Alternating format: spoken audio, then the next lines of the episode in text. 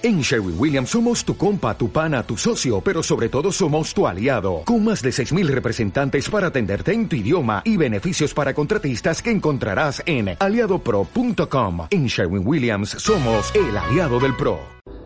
Tenemos valor.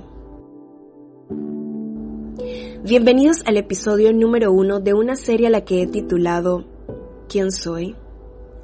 ¿Has visto o escuchado aquella historia en donde un profesor le habla a uno de sus estudiantes sobre el valor de un billete de 50 euros? Si no lo has visto o no recuerdas, te pondré en contexto. El video inicia con un joven que argumenta no tener valor porque no sabe lo que quiere, porque es muy joven para conocer lo que espera de su futuro, porque tiene un padre que siempre le recuerda que es un bueno para nada. Y a todo esto el profesor le responde mostrándole un billete de 50 euros y preguntándole, ¿qué es lo que ves? Era obvio, así que el joven responde es un billete. Seguido el profesor le pregunta cuánto vale. Y el joven responde 50 euros. El profesor achurra el billete en su mano y vuelve a preguntarle, ¿ahora cuánto vale? Y el joven dice 50. El profesor tira el billete sobre la mesa, lo aplasta con su puño y vuelve a preguntar, ¿ahora cuánto vale? Y el chico vuelve a decir lo mismo, 50 euros. Al final lo que el profesor quiere mostrarle a este joven no es un billete de 50 euros, sino que sin importar las dificultades, situaciones por las cuales pasemos o lo que digan de nosotros, tenemos valor por lo que somos. Y allí la inspiración al título de esta serie. ¿Quién soy? Lo cierto es que hay varias versiones de esta escena en las redes sociales, pero esta en particular ha llamado mi atención por tres cosas. Punto número uno. El chico inicia dando excusas tratando de decir que no es valioso, que no es bueno, que no sabe qué quiere en su futuro porque no tiene cierta edad para saberlo e infiriendo lo que su padre siempre dice de él. Y esto me lleva a pensar, ¿no es lo que hacemos todos? O por lo menos yo. Siempre que sueño en grande, imagino ciertos planes o siento un llamado a hacer algo que me sacará de mi zona de confort, salen a relucir todas las dudas y todos los miedos posibles dando excusa de que no lo voy a lograr. Es que no tengo esto o aquello, no tengo dinero, no tengo contactos, no valgo lo suficiente. Uf. ¿Y qué decir de aquellas etiquetas de cuando éramos niños o las palabras hirientes de aquellos seres queridos que vuelven a merodear en nuestra cabeza? Quizá, tras estas excusas, tratamos de pensar positivo, tomar ayuda profesional, aplicar diferentes métodos humanos, pero luego de un tiempo ¿No te pasa que nada de eso resulta? ¿Que sigue habiendo un vacío inexplicable, un desvalor hacia ti mismo que no te permite alcanzar el futuro de tus sueños? Reflexionemos un poco. Si nada de esto funciona o aún si estuvieras viviendo el futuro de tus sueños o si lo tienes todo en medio de esta pandemia, ¿te sientes pleno? ¿Te sientes completamente satisfecho? ¿O persiste el vacío y el desvalor de ti, el desvalor de las cosas? Quizá lo que necesitas es reconocer quién eres. ¿Y quién eres tú? O más bien, ¿quién soy yo para decirte todo esto? Pues soy alguien como tú o quizá demasiado común y corriente, una más de este planeta, aparte de las estadísticas del censo de mi país. Una que se deja llevar por las modas, por las tendencias, lo que dicen que debería ser o hacer para encajar en el sistema. Pero además, además soy una que reiteradas veces se pregunta si realmente nací para vivir una rutina, estudiar, tener títulos que me promuevan a un gran trabajo que a su vez me proveerá el dinero para el carro siempre soñado, para mis gustos caros, ropas y accesorios de marca, viajes, que con el tiempo conoceré al hombre ideal con quien me casaré, adquiriremos deudas para las cuales luego trabajaremos porque hay que pagarlas, tendremos hijos y entonces viviremos para ellos hasta que se vayan de casa, envejeceremos pagando deudas y moriremos. Triste, ¿no? Pero no es ese el patrón que nos dice la sociedad que deberíamos seguir, que deberíamos alcanzar para sentirnos satisfechos.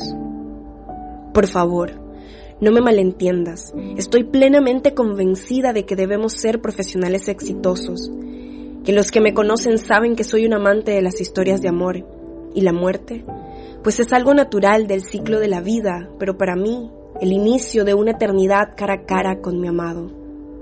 Soy de esas personas que se rehúsa a creer en una rutina como metas que alcanzar para verme bien ante lo demás. porque creo en el proceso, creo que en el proceso hay más. Y sí, soy de las que constantemente se pregunta, ¿habrá algo más emocionante por lo cual vivir? Y la respuesta es reconocer quién soy. Y todo esto me lleva a pensar en Moisés, un israelita que tiene un futuro prometedor dentro de los egipcios, pero que terminó pastoreando ovejas por matar a un egipcio. ¿Por qué lo mató? Eso quizás sea historia para otro episodio. Pero déjame decirte que Dios tenía un llamado para él y desde el principio quedar en la casa real era parte del plan. ¿Recuerdas qué hizo Moisés cuando Dios le dijo que ya era hora de iniciar su llamado? De conocer quién era él en medio del plan? Pues si no lo sabes te cuento, Moisés dio las mismas excusas como el chico del video o quizá la que tú y yo diríamos en una situación como esta. Sin embargo, Moisés fue obediente a ese llamado que iba más allá de la rutina, de lo que la sociedad diría que debía hacerse en ese entonces, y empezó la aventura de un plan mayor al suyo. Eso es historia ahora, pero pasó. Y si Moisés no hubiera decidido creerle a Dios, no sería el protagonista de esa historia y no hubiera conocido nunca quién era ni descubierto su valor. Punto número 2. La inferencia que hace el profesor a pesar de los maltratos al billete. Él dice que ni las arrugas ni las pisoteadas pueden cambiar su valor. Lo que es cierto, pues es un billete de 50 euros. Sin embargo, ¿Sabías tú que el valor de un billete es otorgado por un determinado gobierno? Sí, sí, ya sé. Depende de las riquezas de ese país, respaldo de bancos centrales, leyes y demás. Pero ese valor es determinado por un gobierno. ¿Qué me dices de la gente que tiene un alto poder adquisitivo? Quizá algo como que ellos lo tienen todo. ¿O qué me dices de aquellos objetos sin valor que luego de estar en las manos de un reconocido deportista o famoso, llegan a tener un gran valor. Yo creo firmemente que puedo escoger el gobierno al que deseo pertenecer y en el cual me otorguen el valor que verdaderamente merezco. Sé que por tu mente debería estar pasando algo como, oye, eso no lo escoges tú, eso depende del país en el que naces o en el cual decides vivir. Pero ¿qué tal si te digo que sí lo puedes escoger? Que es el mismo gobierno bajo el cual Moisés decidió vivir su llamado, Muchas veces el pueblo al que él lideraba desobedeció sus instrucciones estas instrucciones eran dadas por Dios.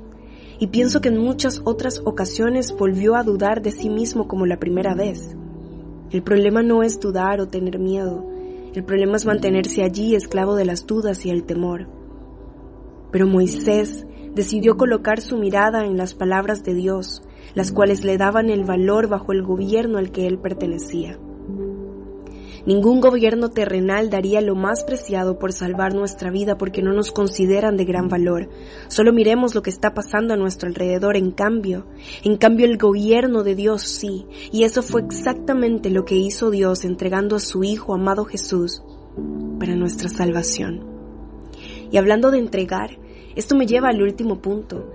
Casi al final de la escena, cuando el estudiante coincide con el profesor y entiende que su valor no viene de los demás o del entorno, sino de quién es él, el profesor le dice, yo creo que vales mucho, por ti yo sacrificaría diez bueyes. Dios tiene que creer que valemos muchísimo por haberlo entregado todo en sacrificio por amor, para que ese sacrificio rectifique hoy lo que valemos y a ese precio de sacrificio decidió por voluntad propia adoptarnos y hacernos parte de su gobierno, de su reino, de su familia. Por lo tanto, la respuesta de quién soy yo, yo soy hija de Dios y mi valor está determinado por el sacrificio de amor que el gobierno de Dios, el reino de los cielos, hizo por mí. Efesios 1:11 dice que por medio de Cristo Dios nos eligió desde un principio para que fuéramos suyos y recibiéramos todo lo que Él había prometido. Así lo había decidido Dios quien siempre lleva a cabo sus planes. Mi intención con este primer episodio es que podamos reconocer que en Dios tenemos un gran valor, que fuimos llamados para un plan mayor, que si dejamos a un lado las excusas y decidimos de todo corazón aceptar el sacrificio de Jesús en la cruz, también perteneceremos a ese gobierno.